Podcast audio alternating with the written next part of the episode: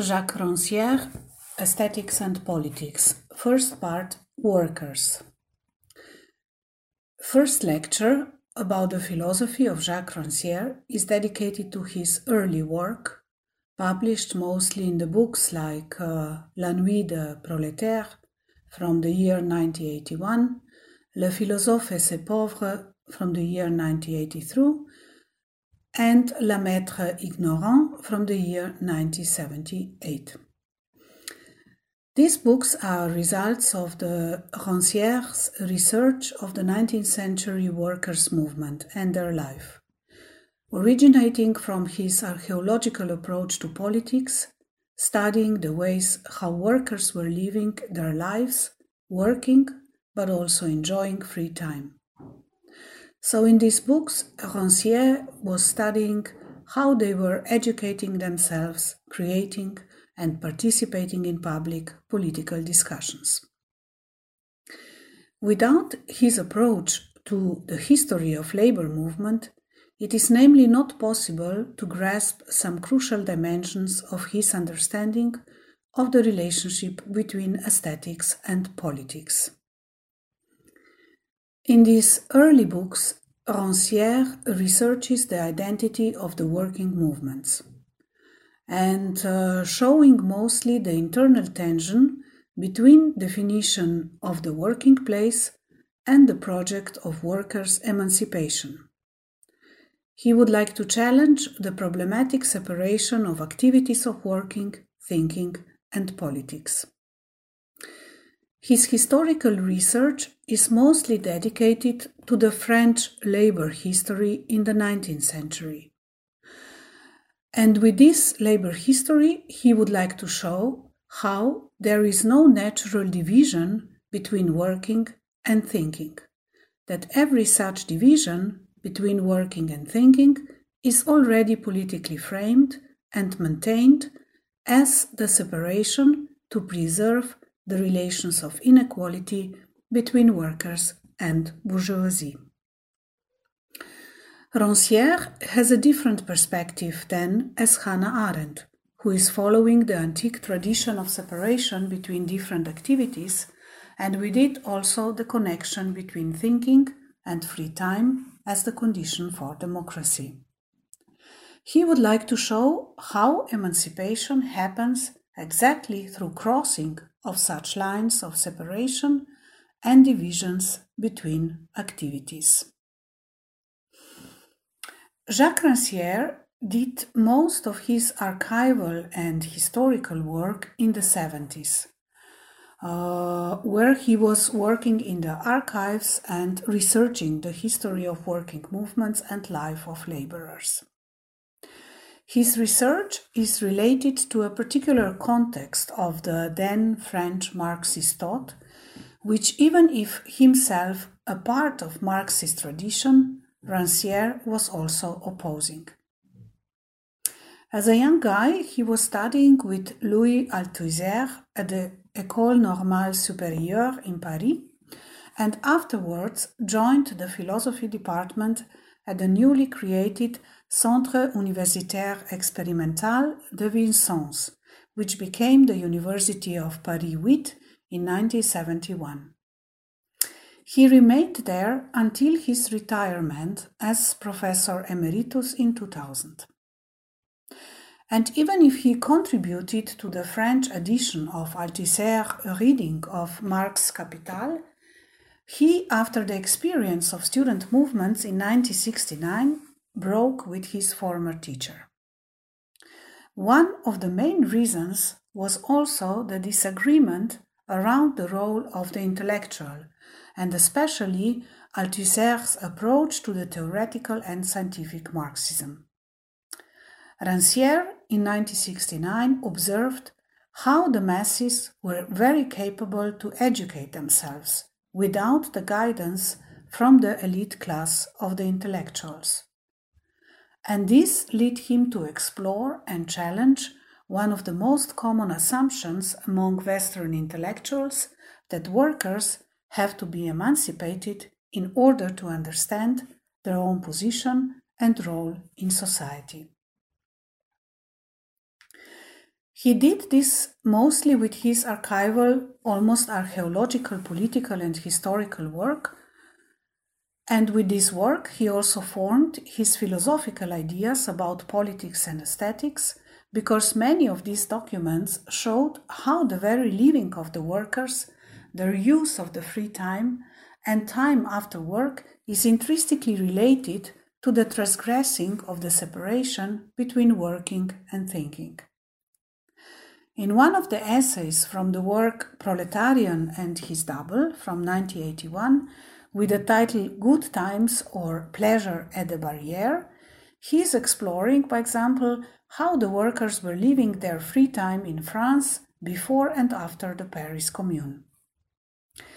He examined uh, then very popular forms of worker socialization named goguette which were singing societies of workers in France and Belgium. Goguette can trace their history back to 1722 and the Société du Caveau in Paris, founded by poet and chansonnier Pierre Gallet. But their heyday was in the years 1818 till the end of the 19th century. They can still be found today, and uh, also some famous songwriters are among them, like the anarchist songwriter Eugène Bizeau or the social worker at the beginning of the 20th century Madeleine Vernet, but also the very famous song in the Internationale, a famous song today, originated from this tradition and was written by Eugène Pottier, who was also himself a writer of a lot of songs in Goguette. So, in the early 19th century, goguettes, uh, uh, the ones who were singers at that events, met in the premises of cafes and restaurants and provide space for their members for a small fee to sing in public or to have their own composition songs, but also to write poems, to recite, etc. So songs would be uh, would uh, would explore well-worn Epicurean themes such as drinking and eating, but also political and social songs played an important part. And Goguette was open to all social rank, so in practice they uh, tended to attract literate men uh, from the artisan class, artists, uh, they were also associated with revolutionary politics, uh, but they also attracted a lot of workers and uh, middle bourgeoisie. And what was also very interesting was that they were almost very, uh, almost always carefully monitored by the authorities. So in the 1849, more institutionalized form appeared, a form of entertainment which was named cafés concert, and this was always monitored by censorship and with a lot of careful observation from the government. So, by example, every day the program has to be given away to the authorities or to the commissariat of the police and any kind of politically immoral song was forbidden, but also cross dressing, dancing, fragments of opera, choruses and ensemble pieces, ballet and noisy instruments. Actually, a lot was forbidden, and the authorities were really carefully monitoring the event. So, if the police state wanted to have a total control over that what has to be recited, sung, or played, so what then stayed for the workers? Rancière writes that in spite of that control, we have to read the decisions of the state not in the direction of what they restrict, but in the direction of what they also produced. The monarchical regime at that time was actually obsessed with control, but at the same time greedy with spectacles, songs, and exhibitions of every kind. And the workers were actually also part of that events and spectacles. So Rancière wants to show us how in these events, cafe concerts, workers were frequently participating and developed new forms of socialization and political activity. So we should not understand them only as spaces where they release their energy, where they were drinking and relaxing, uh, which was also regulated and observed by the state, But these places became also places of business, socialization, political activity, and these cafes were exactly the places where workers entered into other relations than the relations in their working uh, space. So, in these spaces, the worker's power and employer power, the space of productive discipline and that of unproductive expenditure cannot be so easily separated.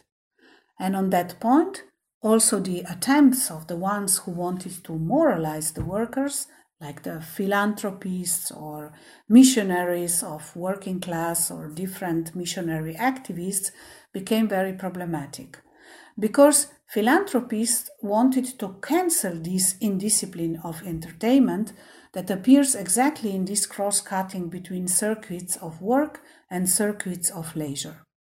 Because exactly in this cross cutting, uh, Rancière would say the politics happen.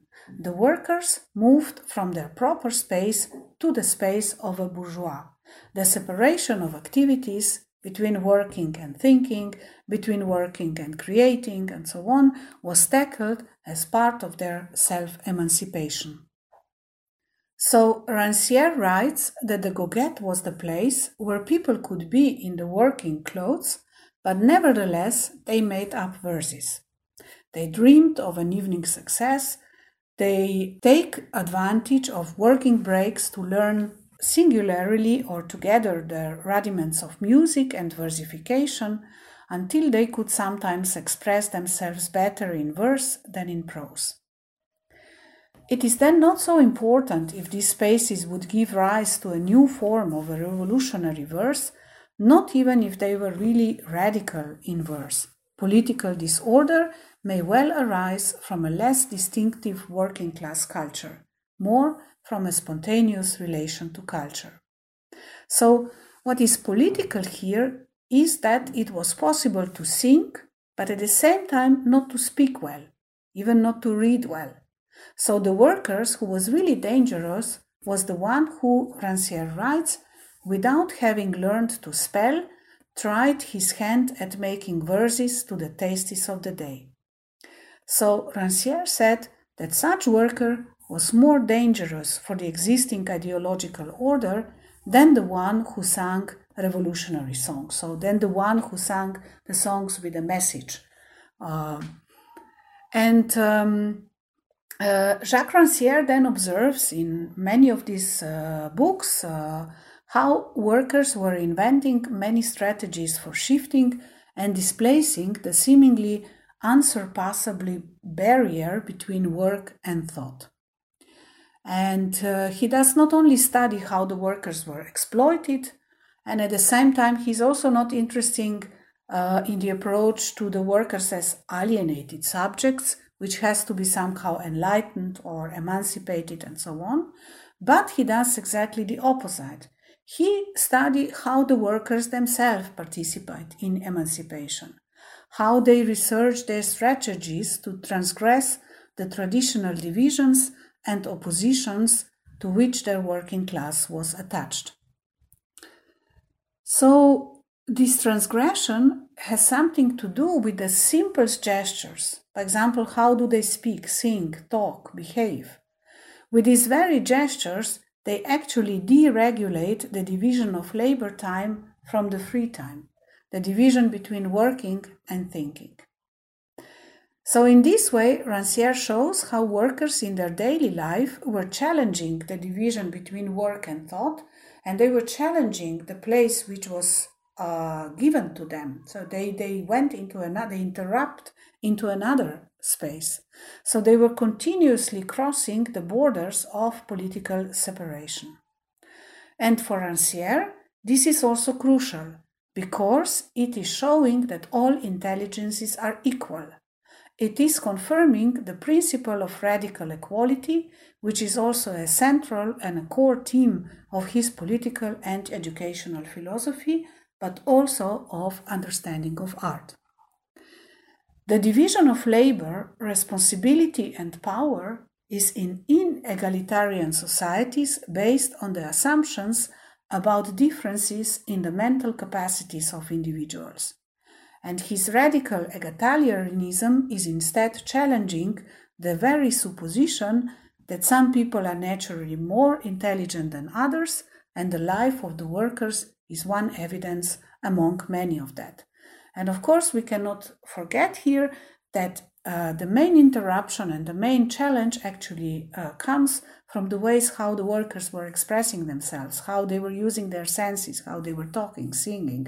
So actually, there are these sense sensorial aesthetic operation already in their everyday life, and exactly with them they cross between different divisions of the spaces and places in which a politics would like to keep a kind of a current order, and they are actually deregulating and um, uh, opening up the order itself. Now, this has some important consequences also for his understanding of politics and aesthetics, but also for his understanding of theater, which happens with his later work, especially in the 90s and um, uh, afterwards. So, emancipation belongs to the capacity of everyone because there are no natural borders between the activities. And politics happens exactly around those borders and divisions between activities. Politics, when rightly understood, is a disruptive attempt by those who are excluded by social orders of inequality and those who assert themselves as so called equals with but with privilege and power. So you always have uh, a kind of political arrangement around those who are excluded by the social orders, and on the other side, you have some who call themselves actually equals, but they call themselves equals with the privilege and power. And in this sense, politics uh, would like actually to keep this order, and the, and the politics which is keeping this order of divisions, uh, Rancière names police.